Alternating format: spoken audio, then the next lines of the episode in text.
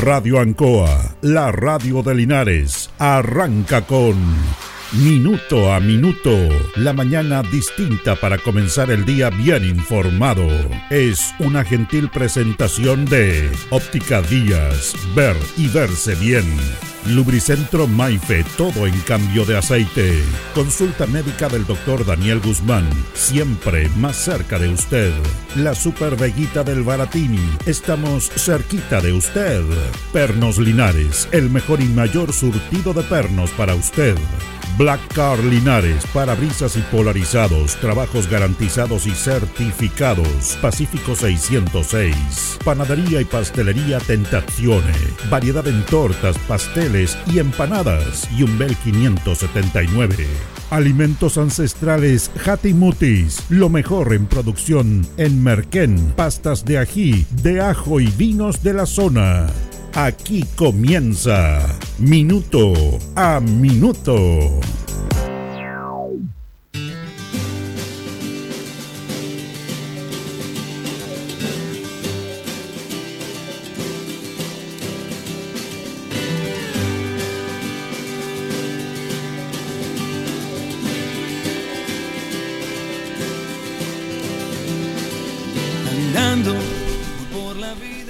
Esto de estas inundaciones, lo que ha pasado en nuestro sector de la precordillera, eh, con todo este tema de la conectividad que ha sido complicada, hemos estado hablando del puente Tres Arcos, o el puente de Tres Arcos, que es un verdadero símbolo en la ciudad de Linares.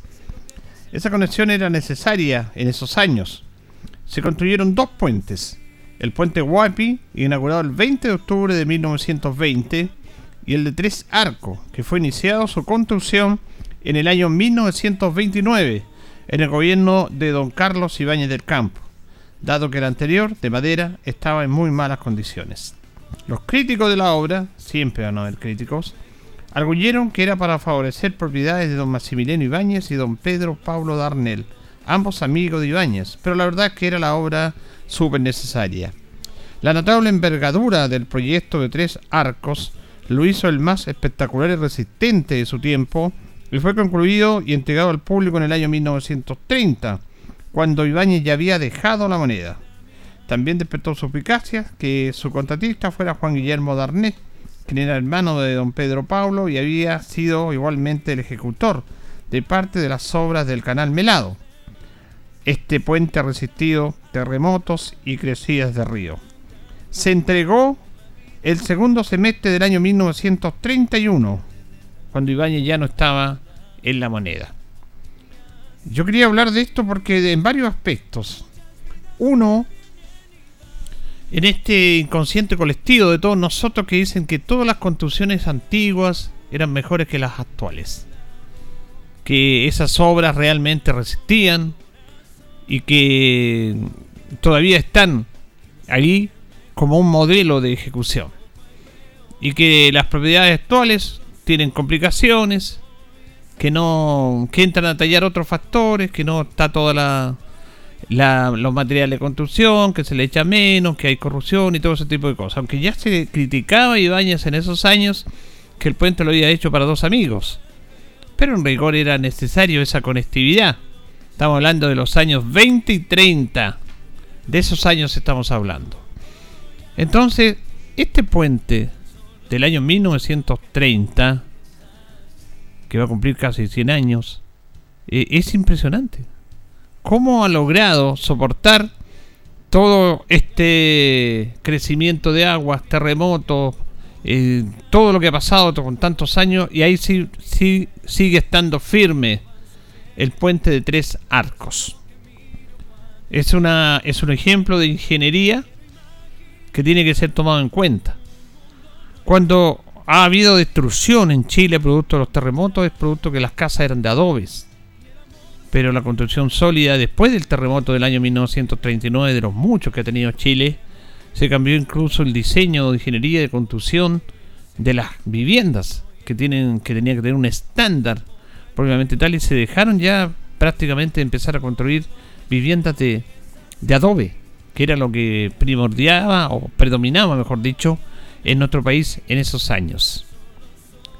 Ahora, dentro de este puente que es un orgullo para los ingenieros actuales, para la generación actuales, de cómo un puente ha resistido tanto, hay otro tema que tiene que ver con la falta de planificación de políticas públicas, de infraestructura y de conectividad que tiene este país.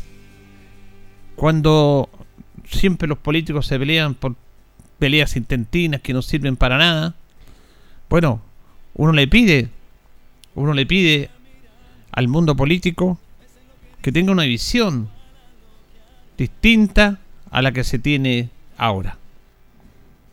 Está leyendo ahí un artículo, a ver si lo podemos dar en estos días, sobre la generación del 38. De todas esas personas que nacieron en esos años y cómo contribuyeron al país y a las políticas públicas de este país. Políticos, doctores, poetas, intelectuales, filósofos. ¿Y esta generación actual en qué ha contribuido el país? Ha, ha denostado la función pública.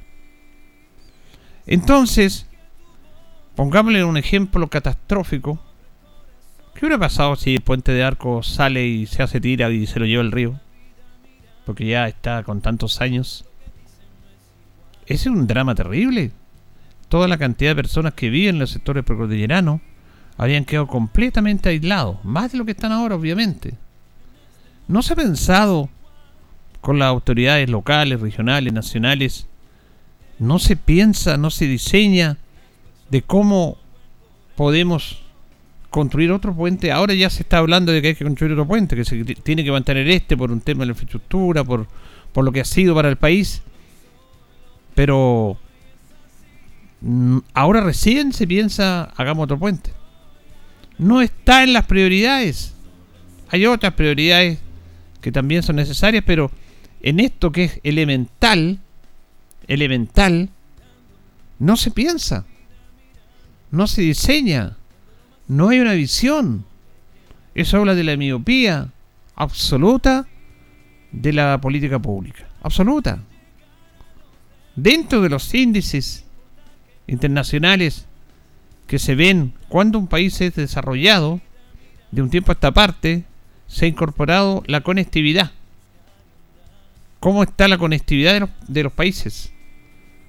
De los sectores rurales a los sectores urbanos, por los sectores rurales supone se saca todo el alimento, toda la producción que se va, cómo están esos caminos para llegar a la ciudad, para llegar a los puertos, para, para exportar, para desarrollarse, para que la gente se conecte de mejor manera.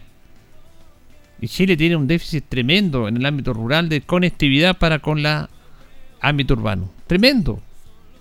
Estamos muy, muy lejos de ser desarrollados si no tenemos conectividad como corresponde. Ese puente es necesario hacer otro puente. Está todo el espacio en costado.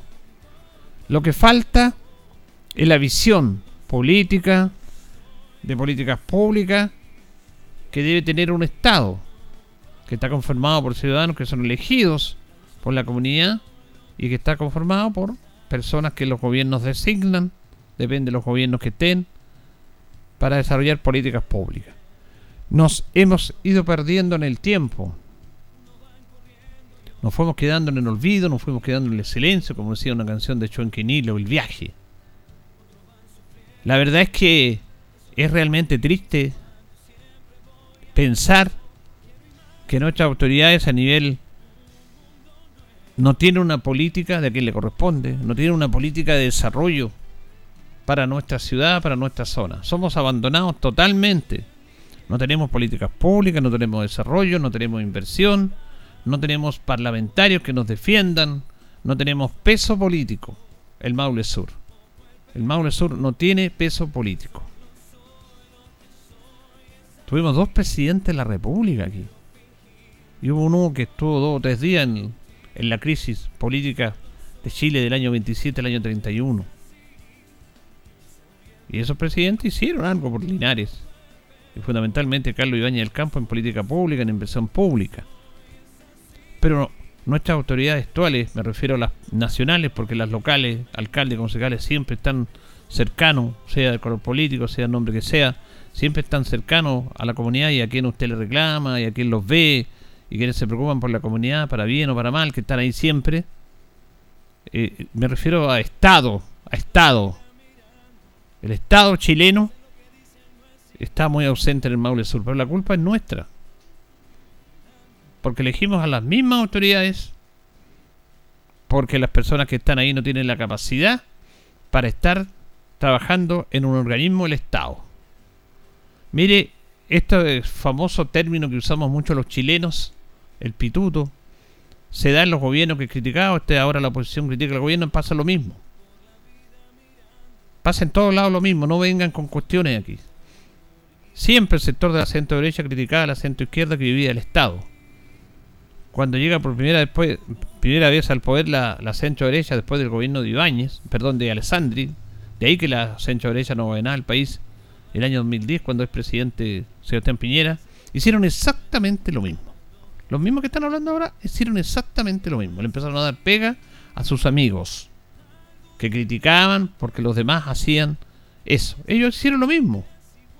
Ahora, ya está bien. El tema no es ese. El tema es, obviamente, si hay un gobierno, tiene que estar con la gente que más, de más confianza. Hay una coalición.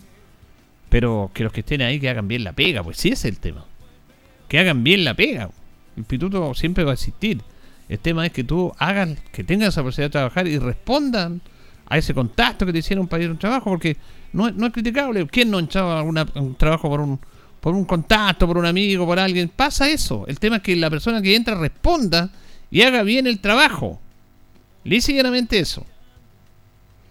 Pero hemos visto, lamentablemente, en este gobierno, en el anterior gobierno, siempre, personas que no tienen la capacidad para estar trabajando en un ámbito público. No la tienen.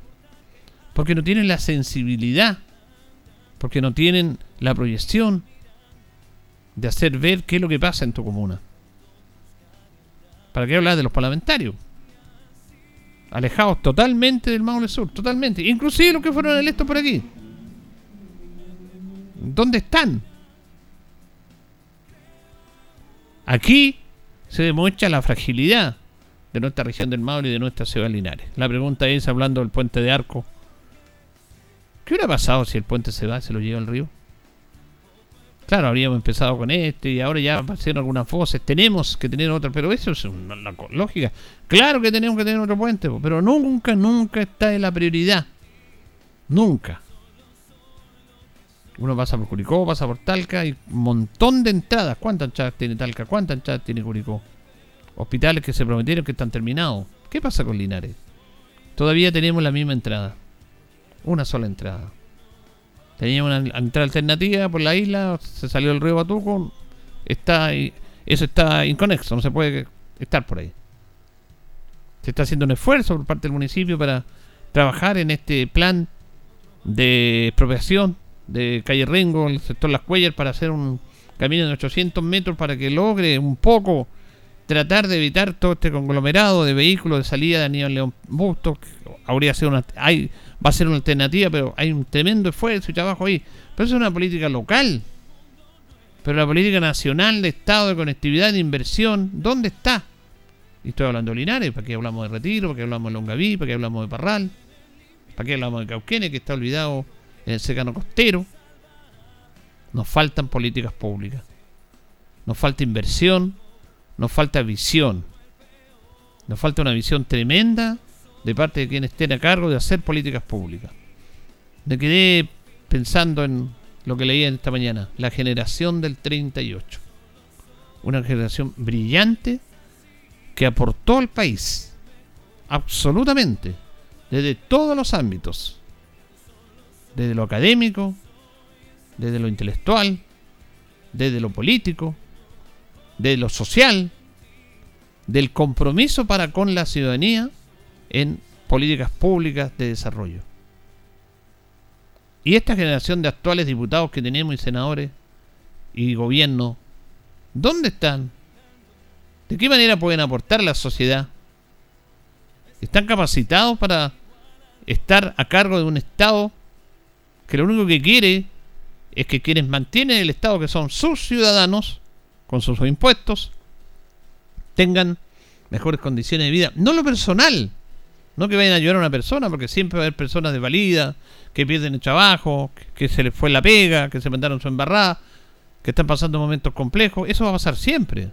Me refiero a política pública, entorno, calidad de vida.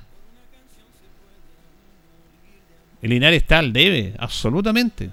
De inversión del Estado, de políticas públicas. Todavía nos están vendiendo el cuento con el famoso proyecto Maipú, Janel Pinoza, Carmen. ¿Cuánto tiempo que nos dice que va a ser esa inversión? Todavía nos quedamos con la ilusión, con el sueño, nos vamos a ir de este mundo y esto no se va a concretar, de una conectividad con el sector de calle Brasil con Nuevo Amanecer, donde estaba el antiguo matadero. Eh, es, es impresentable que Linares no tenga esa visión, que no tenga esa inversión. ¿Cuál fue la última inversión pública que se hizo en Linares? Se está haciendo el hospital, a paso de tortuga.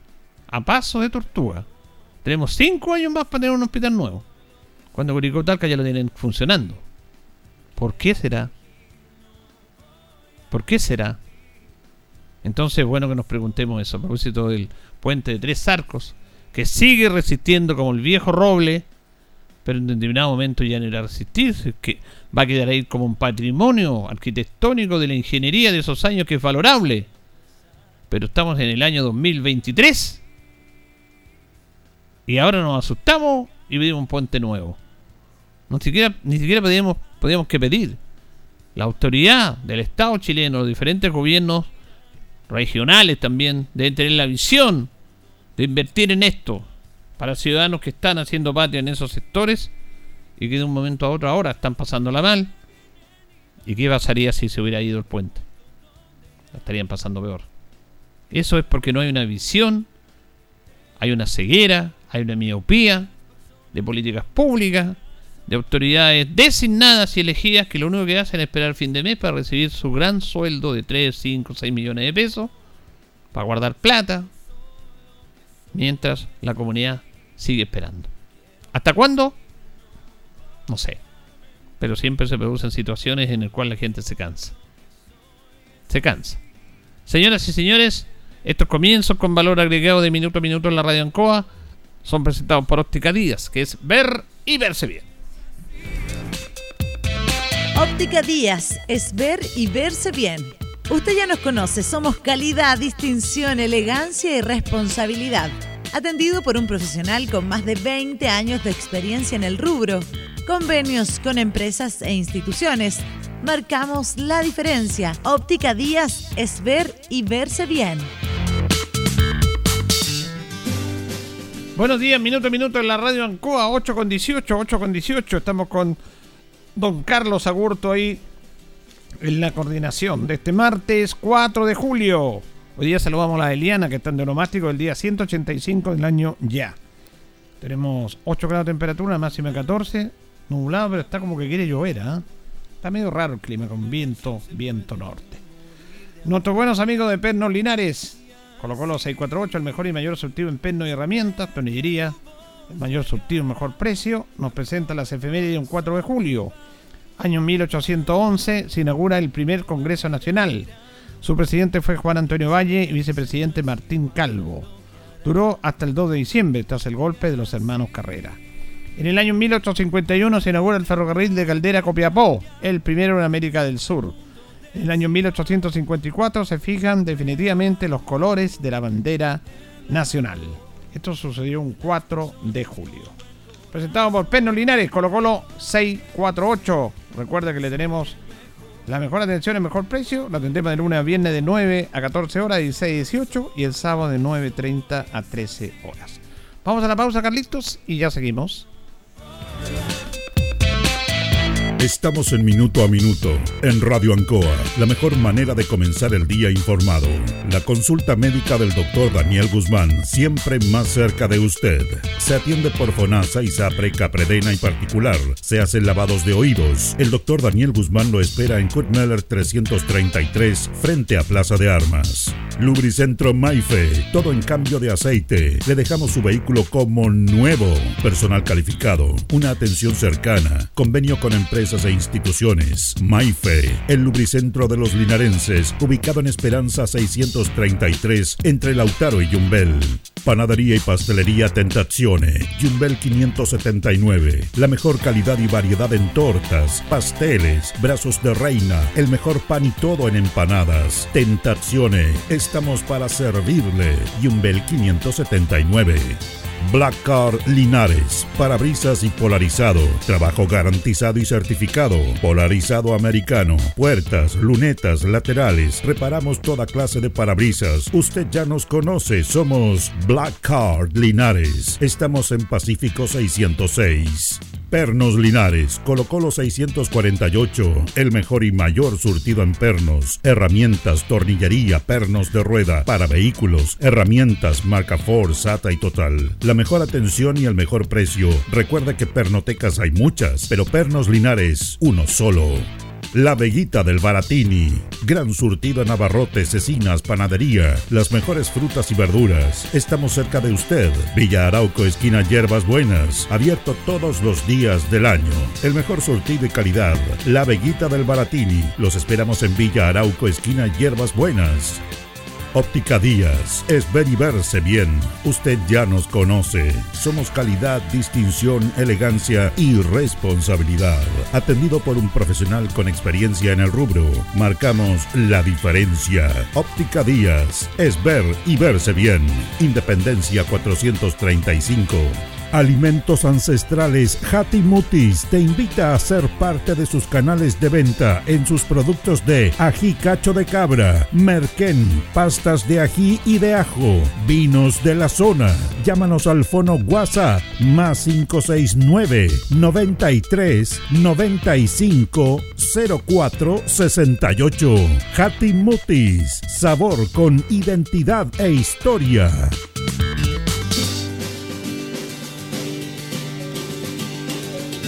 El concejal Cristian González lo invita a viajar por el tiempo. Historia, anécdotas, datos. Es una invitación del concejal Cristian González. Bien, y eh, estamos con los Premios Nacional de Literatura en este segmento, el año 1965, Pablo de Roca. Él nació el 17 de octubre de 1894 en Licantén, es de acá de la región del Maule, Pablo de Roca. Falleció un 10 de septiembre del año 1968 a los 73 años. Bueno, tiene una historia bien especial Pablo de Roca y muy triste y dolorosa también. Él se enfrascó en una pelea fuerte con Neruda. Eh, hay un libro que se llama Cita con Neruda en el cual la verdad que lo, lo hace mal de todo. Habla en concha de Neruda. Hablaba que era un, que, que plagiaba los poemas y todo eso. Nunca se llevó bien con Neruda. Fue diplomático, presidente Juan Antonio Río lo nombró diplomático por muchos países del mundo. Fue un poeta avanzado, pero tuvo una, historia muy triste con su esposa Binet y su hijo Carlos. Porque su esposa Binet falleció de un cáncer, su hijo Carlos se suicidó, su amigo Agustín Edward eh, se suicidó y él, un 10 de septiembre del año 1968, agobiado por la pena, no aguantó más y se mató de la misma manera que se mató su hijo. Su hijo no pudo soportar la partida de su madre, él no pudo soportar la partida de su esposa, de su hijo y de su amigo, el escritor Edward, y se pegó un tiro en la boca y se mató. Triste realmente la historia de Pablo de Roca, Premio Nacional de Literatura del año 1965.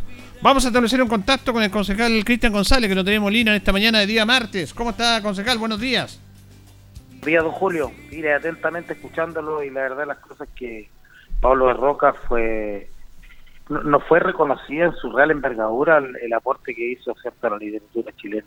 Era muy sabrosa esa disputa que tenía con Neruda. Se escribían públicamente para atacarse eh, en los medios, en el diario oficial de la época.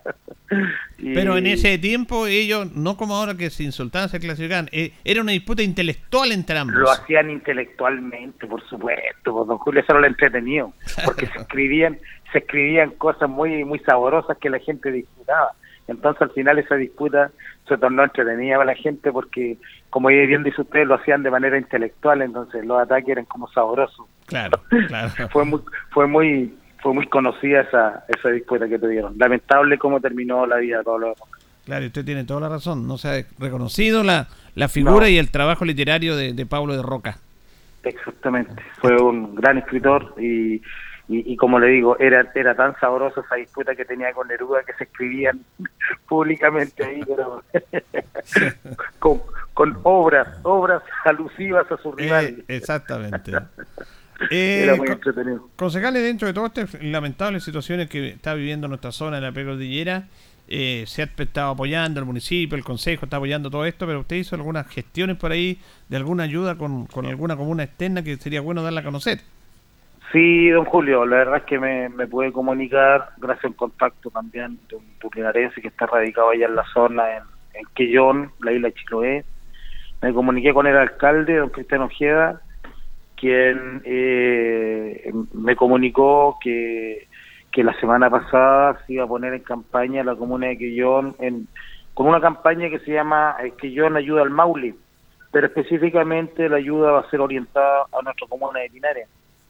Y, la verdad las cosas que está concluyendo mañana esta campaña, eh, ya lleva alrededor de una semana, en donde toda la, la comunidad de, de, Quillón se ha volcado cierto en, en, una actitud solidaria. Eh, quiero destacar que la, la comuna de Quillón es una comuna muy solidaria eh, en la gestión de este alcalde Cristiano Ojeda. estuvieron presentes en Santa Olga, en los tremendos incendios que hubieron, estuvieron presentes en Valparaíso con, con, la tragedia también que hubo ahí con los robados y, y han estado presentes en cada una de, de, las tragedias importantes que han habido en, nuestro país, los distintos lugares. Y hoy día se hacen parte en nuestra zona, la región del Maule y específicamente en Linares, con una ayuda solidaria que culmina mañana y que si Dios quiere el martes ya estarían llegando a nuestra ciudad con, el apoyo que, que, lo haremos a través de Videco, lo más probable, eh, de la distribución de, todas estas cosas que ellos juntaron para poder llegar a nuestra gente y, darle una mano, ¿cierto?, en este difícil momento. Bueno, interesante que una zona tan alejada y tan compleja, porque ellos tienen problemas de conectividad y todo eso, son súper solidarios, como está diciendo usted. Así es, pues así, para que vean, eh, dicen siempre que en los malos momentos se ven los verdaderos amigos y se ve la gente eh, en su real dimensión. Hoy día eh, nos damos cuenta como esta comuna, siendo bien alejada, eh, quizás no más grande que Linares, imagínense se pone en campaña va a venir ayuda nuestra, lo que también ahí nos deja una reflexión con respecto a que a que cuando está la, la, la, buena intención, cuando está la intención de ayudar, de apoyar, eh, eh, se hace. Así que yo creo que estamos, yo personalmente estoy muy agradecido con el alcalde y con la comuna de Quillón, quien ha puesto los ojos en nuestra ciudad y ha querido venir en ayuda nuestra. Eh, hay que resaltarlo, ojalá que todos los linarenses se enteren porque hay que ser agradecidos a la vida también y así como hoy día nos toca recibir a nosotros la vuelta a la vida, quizás el día de mañana nos, nos obliguen a nosotros también a, ir en ayuda de, de ellos o de otra comuna que lo esté pasando mal. Sí, muy interesante lo que plantea usted, este apoyo. Hoy día tengo entendido que tienen un consejo y se va a ver toda esta ayuda que han estado canalizando como consejo para las personas la afectadas. La verdad es que hacía mucha falta eh, poder juntarnos como, como consejo. Hoy día no, no correspondía por, por consejo ordinario.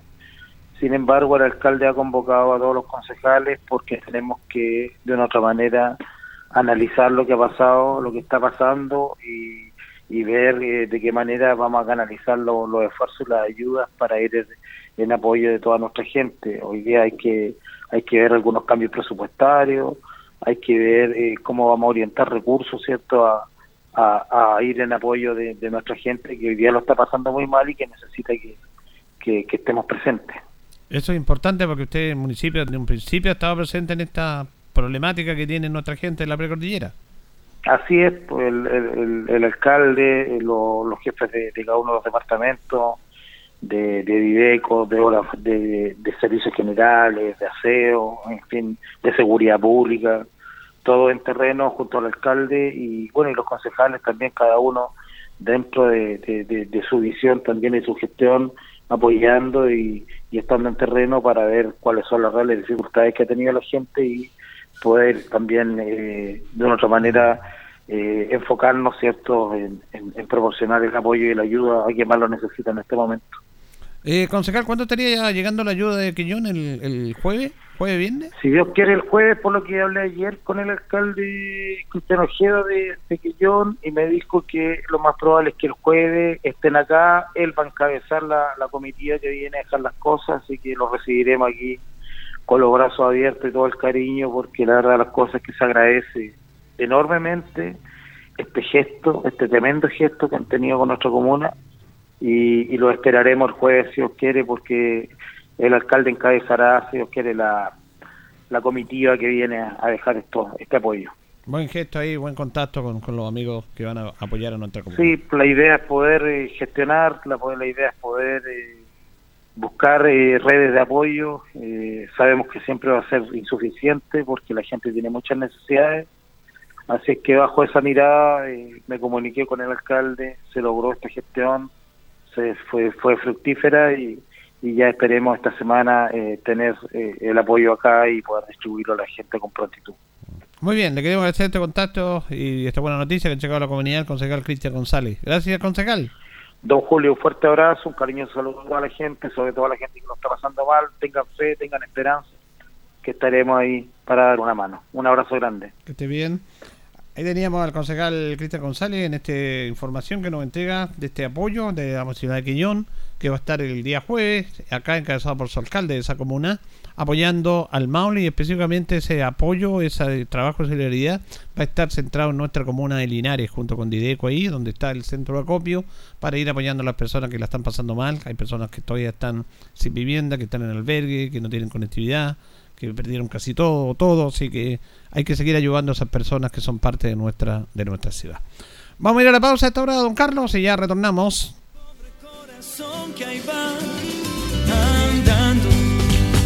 La hora en Ancoa es la hora. Las 8 y 32 minutos. A Casino Marina del Sol Chillán llega todo el hard rock de ACDC junto a la banda Ball Breaker. Este viernes 7 de julio desde las 22 horas en MC Discotech.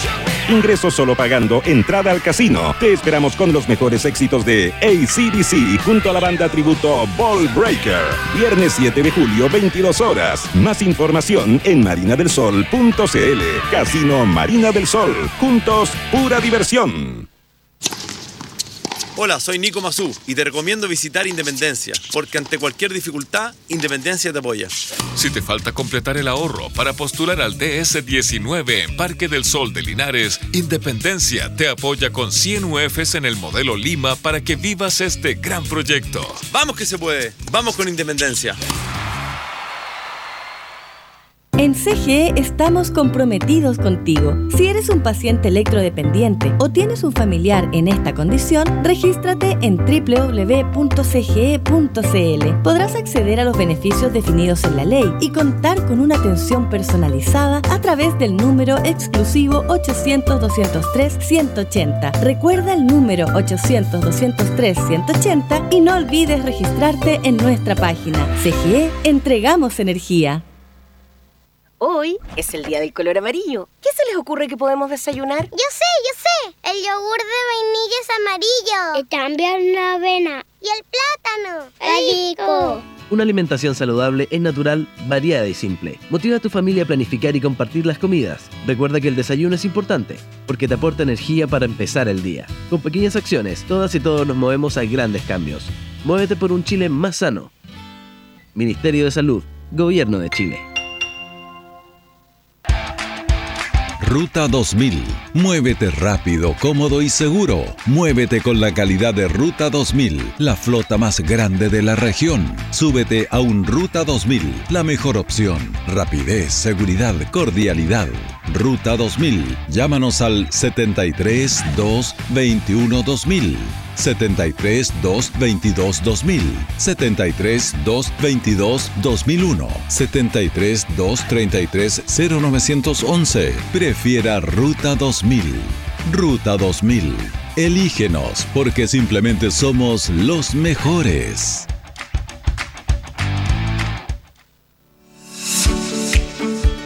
Somos del Centro, la voz del Maule, medio de comunicación líder en información. Solicita tu periódico impreso todos los domingos en kioscos y cafeterías de la región. Búscanos en arroba elcentro.cl en Instagram y Facebook. Nuestra página web www.elcentro.cl arroba elcentro.cl en Twitter, El Centro TV en YouTube. Infórmate antes que todos y recibe en exclusiva el periódico digital suscribiéndote a través de www.elcentro.cl. La voz del Maule, el centro eres tú.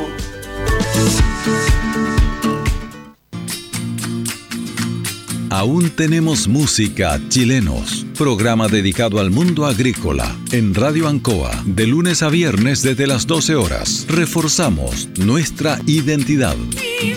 señores.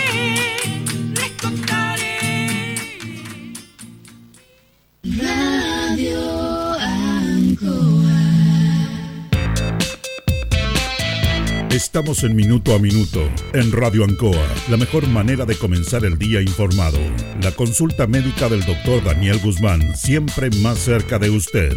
Se atiende por FONASA, ISAPRE, CAPREDENA y particular. Se hacen lavados de oídos. El doctor Daniel Guzmán lo espera en Kurt 333, frente a Plaza de Armas. Lubricentro Maife, todo en cambio de aceite. Le dejamos su vehículo como nuevo. Personal calificado, una atención cercana, convenio con empresas e instituciones. Maife, el lubricentro de los linarenses, ubicado en Esperanza 633, entre Lautaro y Yumbel. Panadería y pastelería Tentazione, Yumbel 579. La mejor calidad y variedad en tortas, pasteles, brazos de reina, el mejor pan y todo en empanadas. Tentazione, estamos para servirle. Yumbel 579.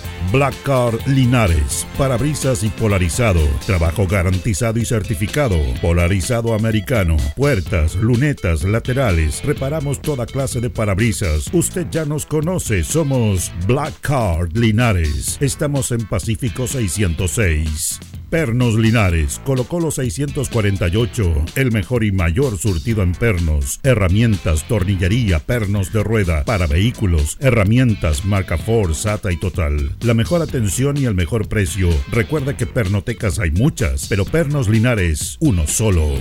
La Veguita del Baratini. Gran surtido en abarrotes, cecinas, panadería. Las mejores frutas y verduras. Estamos cerca de usted. Villa Arauco, esquina Hierbas Buenas. Abierto todos los días del año. El mejor surtido y calidad. La Veguita del Baratini. Los esperamos en Villa Arauco, esquina Hierbas Buenas.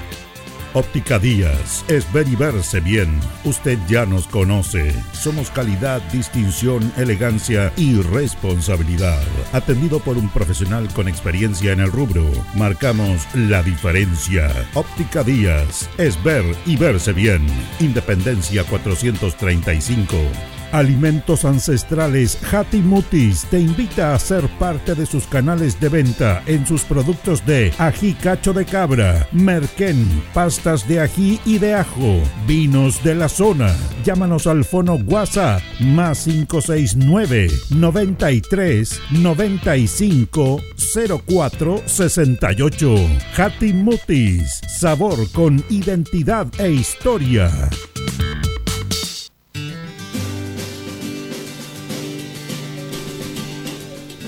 Bien, continuamos en minuto a minuto en la radio Ancoa. Estamos junto a don Carlos Agurto en la coordinación. Ya nos separan 22 minutos de las 9 de la mañana. Saludamos al abogado eh, Francisco Durán Ramírez. ¿Cómo está, Francisco? Buenos días. Buenos días, don Julio. Buenos días, don Carlos Agurto. Y también saludar a todas las personas que están hoy día en nuestra sintonía. Primero, nosotros la semana pasada no tuvimos un contacto porque estábamos todos, bueno, y hasta el día de hoy también metidos en todo lo que fue esta mega emergencia de temporales.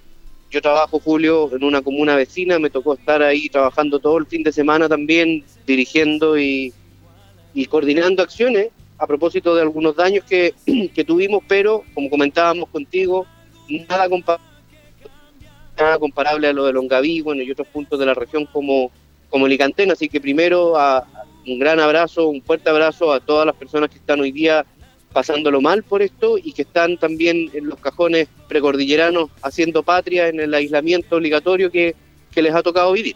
Así es, bueno, nuestra comuna de Linares, todas, pero Linares en el sector de la precordillera estuvo muy afectado. Y tiene que ver con usted fue en pública con este tema de la conectividad.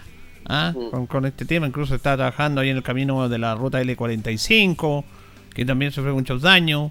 Eh, eh, allá en Chupayar, el puente cortado. Y es un tema de conectividad. Y fíjese que yo hablaba con nuestro famoso puente de tres arcos, que es del año 1930 y que ha resistido todo. Pero ahí, ah. ahí es necesario, obviamente, otra hora, un costado lateral, manteniendo lo arquitectónico y lo patrimonial, porque si no, imagínese. Bueno, ahí hay varios factores que hay que analizar. Bueno, primero, este fue el temporal más grande de los últimos 50 años, por lo menos de lo que hay registro. O sea, no había otra otra dimensión. Se hablaba del año 2008 y los números indican que el 2008 igual fue mucho menos que ahora. Además, yo creo que hay una contracción, Julio, con respecto a todos los años o los 10 o 14 años que llevamos eh, en esta especie de mega sequía.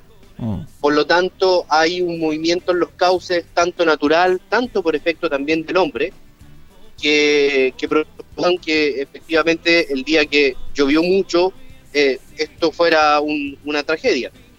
Eso por un lado. Entonces, eh, ahora respecto a, las conectividades, por ejemplo, claro, el puente de Arco, uno podría comparar el puente de Arco con el puente Chupayar, y el puente Chupayar recibe la primera descarga más fuerte hidráulica que hace que no, no, en el fondo, cuando hay estos aumentos tremendos, no, no se pueda sostener.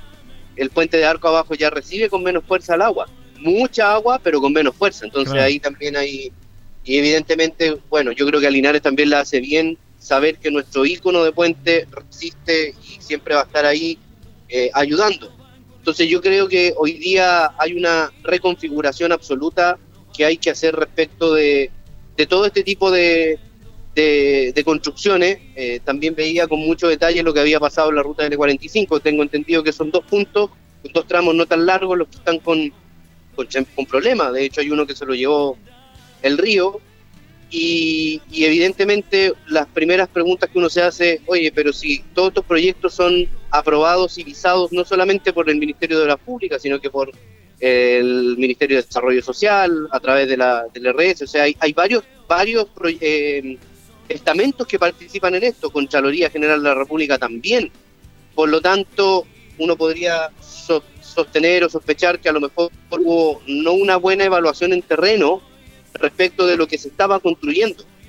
Ahora tenemos el beneficio de la duda y uno podría sospechar que efectivamente esto fue más grande de lo que se esperaba y, evidentemente, bueno, ahora está la reconstrucción y hay que buscar rápidamente otras alternativas. Claro, eh, ante todos estos fenómenos climáticos que, que van a llegar siempre, eh, estas zonas están muy abandonadas, sí, Francisco. Yo creo que tiene que haber una política de prioridad del Estado para, para con esta gente. Yo decía que los países en el último tiempo, en este índice de países desarrollados, se ha incorporado la conectividad a los países. Y nosotros estamos al debe en ese aspecto.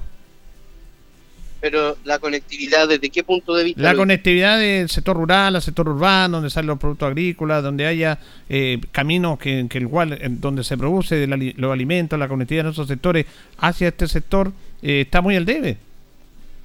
Bueno, bueno, sí, pero por eso te digo, yo creo que hoy día va a cambiar el paradigma. Claro. Y hay un, hay un, hay un, eh, digamos, un antecedente que nosotros no habíamos visto ni lo hemos sumado y que en realidad uno podría haberlo o, empezado a, masticar, como se dice, desde cuando uno empieza a, ver qué está pasando en los otros países que tienen invierno antes que nosotros, ¿cierto? Mm. Y tenemos países eh, en otras partes en donde los inviernos son ya derechamente, a propósito del calentamiento global, más duros y con mucha agua, y nadie podría decir que a propósito de esos cambios a nosotros nos iba a tocar algo similar. Claro. Pero tiene que haber siempre una falla del sistema para poder eh, ah. después tomar las prevenciones necesarias. Ahí hay un tema con el aparataje del Estado, yo siempre lo he dicho, con la revisión de los proyectos, que de repente es mucho más difícil, en fin. Y, eso va a hacer de que haya un, cambio de paradigma, por lo menos en todo lo que son las materias constructivas. Chile, no va Chile es un país sísmico, y por ser un país sísmico construimos con tecnología sísmica, ¿cierto? Sí. Hoy día hay que plantearse el hecho de que Chile va a ser un país en que va a tener estos veranos muy secos sujeto a los incendios forestales y que va a tener inviernos con mucha agua, que no es eh, el tipo de agua que nosotros conocíamos, lo comentábamos contigo, y esta es agua de, de mediana cordillera, donde la isoterma no permitió que esta agua se congelara en las grandes cordilleras, que es lo que a nosotros nos sirve para poder sustentar las temporadas de verano, sino que cayera de la mitad hacia abajo y que sea agua literalmente que se perdió.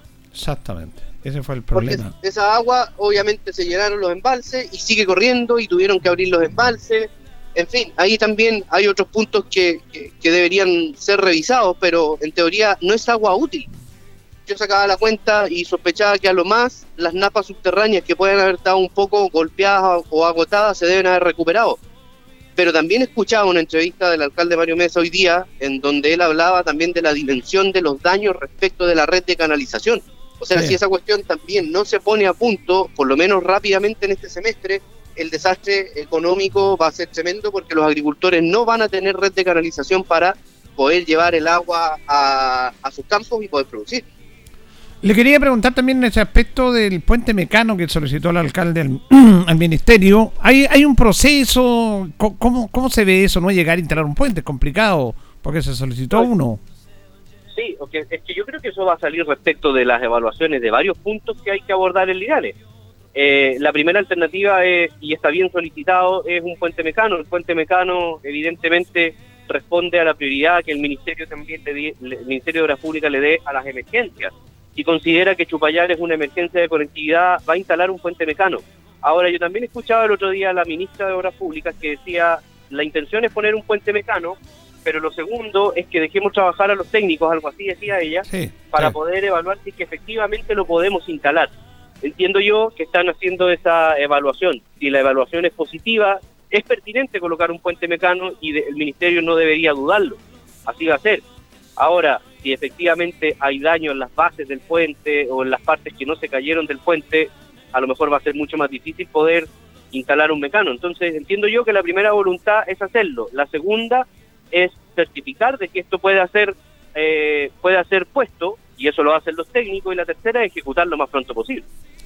Francisco, bueno, está la contingencia política con este tema de las fundaciones, todo lo que estaba pasando, que se ha tomado la contingencia, ¿cierto? esta emergencia, pero está igual. ¿Cuál es su opinión respecto a lo que se está viviendo? Oye, antes de entrar a ese tema, eh, que es lo que siempre nos convoca, yo debo reconocer también y dar las gracias a la delegación presidencial provincial, que han hecho un muy buen trabajo y yo de hecho tuve la posibilidad de poder colaborar en la visibilización de muchas familias que estaban atrapadas en los sectores y que no tenían comunicación. Los traslados aéreos en ese sentido fueron fundamentales. Y eso a propósito del trabajo de la Escuela de Artillería, la PAC, y también de la ayuda que brindó la delegación presidencial, y yo también ahí tuve algo que ver con eso y, y debo agradecerle. Y tú sabes que agradecer es nobleza. Sí, absolutamente, absolutamente. Y entrando en el otro temporal, bueno, eh, temporal temporal político finalmente eh, uno no va tampoco logrando la dimensión de lo que está sucediendo con respecto al tema de las fundaciones eh, y resulta que todos los días se nos va entregando material.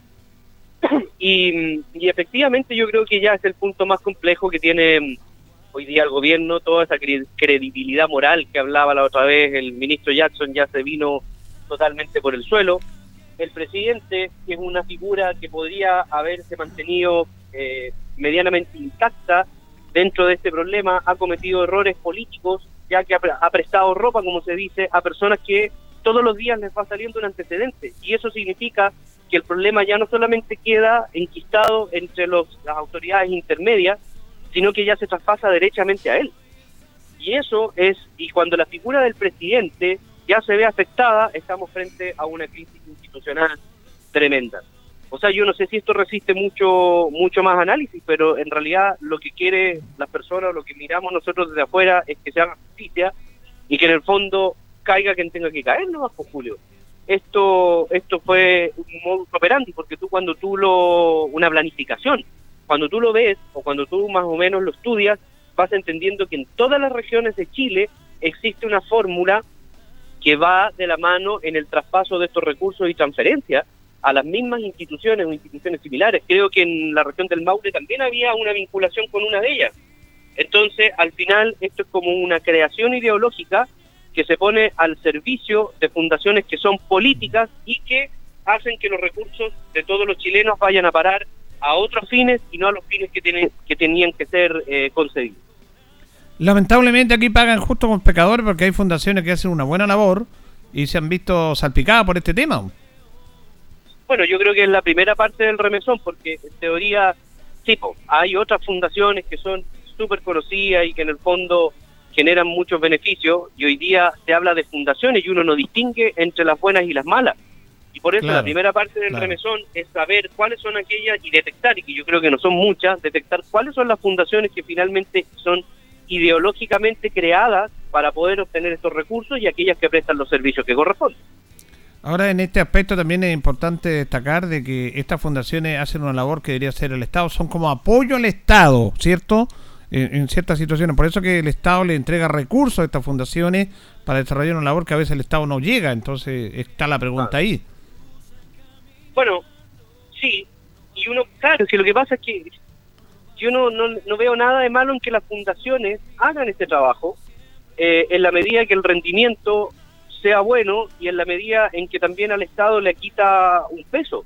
Ahora, lo que hay que pensar, quizás tiene mucha relación con lo que estás diciendo tú, es saber finalmente quién conviene que haga este tipo de, mm. de labores, que la sigan haciendo las fundaciones a través de los particulares, que la siga haciendo el Estado, o que haya algún tipo de, de orden o fiscalización que sea distinto porque en realidad a mí tampoco nadie me asegura que el Estado lo haga bien. Acuérdate que hay grandes casos de corrupción como, como, como el MobGat, eh, entre otras cuestiones de muchos años atrás, que surgieron del propio Estado. Entonces, por eso te digo, yo creo que los mecanismos y la institucionalidad de nuestro país ya está obsoleta respecto de varias cuestiones y hay que avanzar en lo que algo que me pareció bien, pero no sé si va a ser tan útil en la creación de este Consejo para la Probidad que se dio ayer. No sé si lo, sí, sí, pero yo creo que eso no, no sirve de nada. Yo creo que eso es para contener políticamente un poco, pero nunca es para contener. Claro, políticamente así, pero solución de fondo no. Pero también yo espero que salga alguna medida o que salga sugerencias de legislación también para para poder ordenar el control de esto. Espero que no sea inútil. O sea, lo que yo creo es que ojalá no sea como lo que dices tú, que en mm. teoría esto solamente es una pirotecnia para controlar el desastre que hoy día tenemos. Ahora, lamentablemente, lamentablemente que esto es un error, obviamente, de parte del gobierno, de, gente que está ligada al gobierno. Esto le da pavolo a algunos también, que yo tampoco estoy de acuerdo, que aprovechan esta oportunidad de decir, bueno, ¿para qué vamos a aprobar la reforma tributaria si el Estado se va a gastar toda la plata? Pues entonces tampoco este extremismo tan especial en, en, el debate chileno que no nos lleva a ninguna parte, porque también aprovechan esa oportunidad, pero también necesitamos una reforma, necesitamos recursos. Sí, pero Julio, la reforma tributaria con esto se paró. ¿Y por qué se paró? Y no solamente porque no queramos una reforma o porque no creamos que hay que captar los recursos de otra manera, pero es como, es como por ejemplo, el deudor. Eh, yo te debo plata a ti, Julio, y, y en teoría necesito ir a pedirte más plata, pero además de no haberte pagado, de no haberte pagado lo que te debo, más encima te he escondido la información de que he recibido plata para pagarte. ¿Tú me pasarías plata en esa condición? No, sí está bien, pero también este este es un tema, ¿para qué estamos con temas? Pues si parte de la centro derecha defiende mucho los empresarios y independiente de este tema nunca han estado de acuerdo con pedirle más recursos a ellos también. Pues eso, ¿para qué estamos con cuestiones? Pues sí, este es un error del gobierno que le dio un argumento más a la derecha para evitar una reforma de pensiones.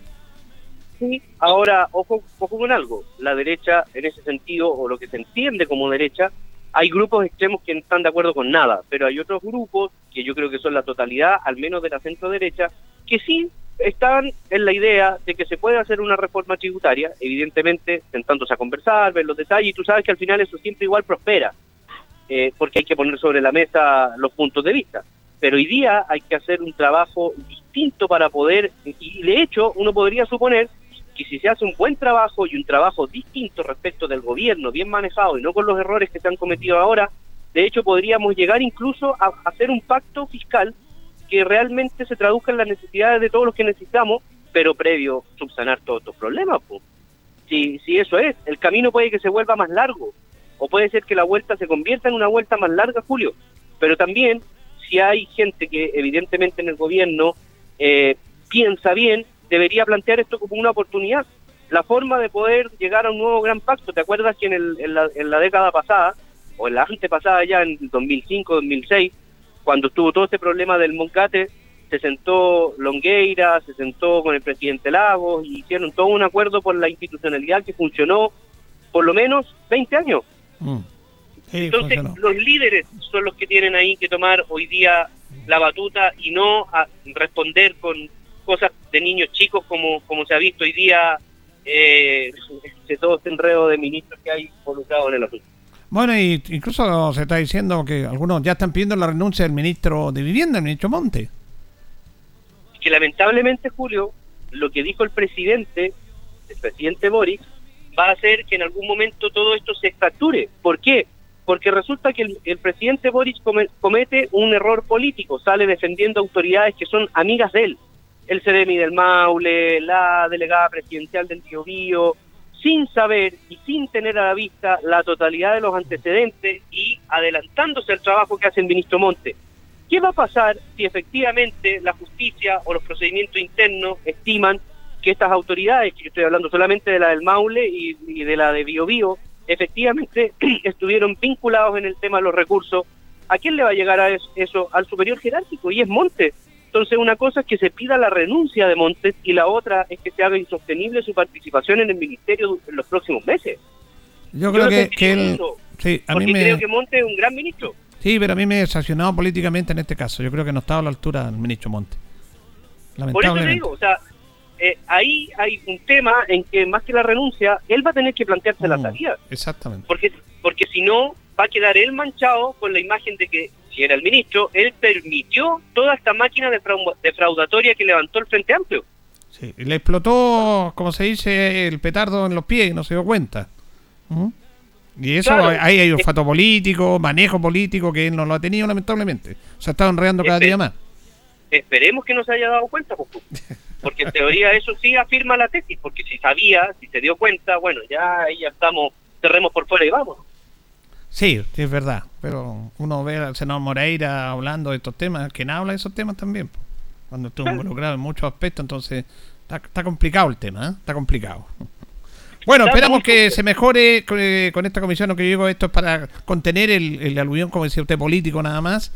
Y bueno, los seres humanos, no hay caso, ¿ah?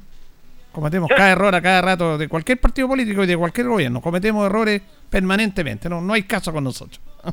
Sí, no, no, lamentablemente la situación La es- ambición, el querer plata por donde corresponde, que lo vemos todos los días, es una pena. ¿Y quién salen perjudicados? Los ciudadanos honestos de este país que trabajan en forma honesta.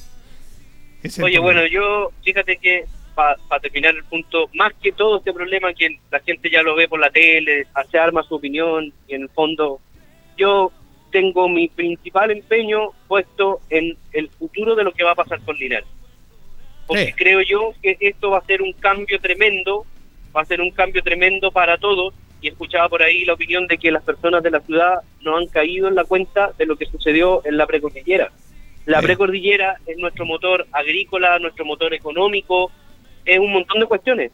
Por lo tanto, la reconstrucción es tanto en lo personal, en, en- en la infraestructura, en la economía, y ese es un proceso en el que vamos a tener que estar todos ayudando. Yo no tengo ningún cargo público relevante, pero al menos en la opinión, en algunas cosas, estoy disponible para poder colaborar. Hay, hay algo de experiencia, pero en realidad necesitamos que el líder ahí, o los líderes, tanto los provinciales como los comunales, se tomen esto y eh, en el fondo hagamos, yo de hecho plantearía ya la, la creación de una mesa de trabajo de reconstrucción, no solamente entre las entidades públicas, sino que con los eh, líderes de opinión, de partidos políticos, de juntas de vecinos, literarios, en fin.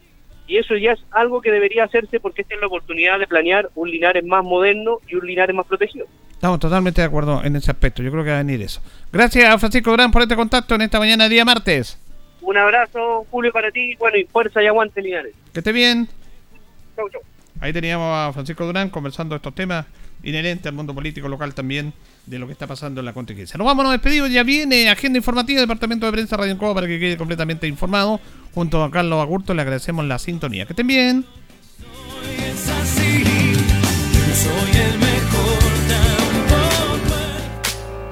Radio Ancoa 95.7 presentó Minuto a Minuto, noticias, comentarios, entrevistas y todo lo que a usted le interesa saber. Minuto a Minuto, gracias por su atención. Las opiniones vertidas en este programa son de exclusiva responsabilidad de quienes las emiten y no representan necesariamente el pensamiento de Radio Ancoa de Linares.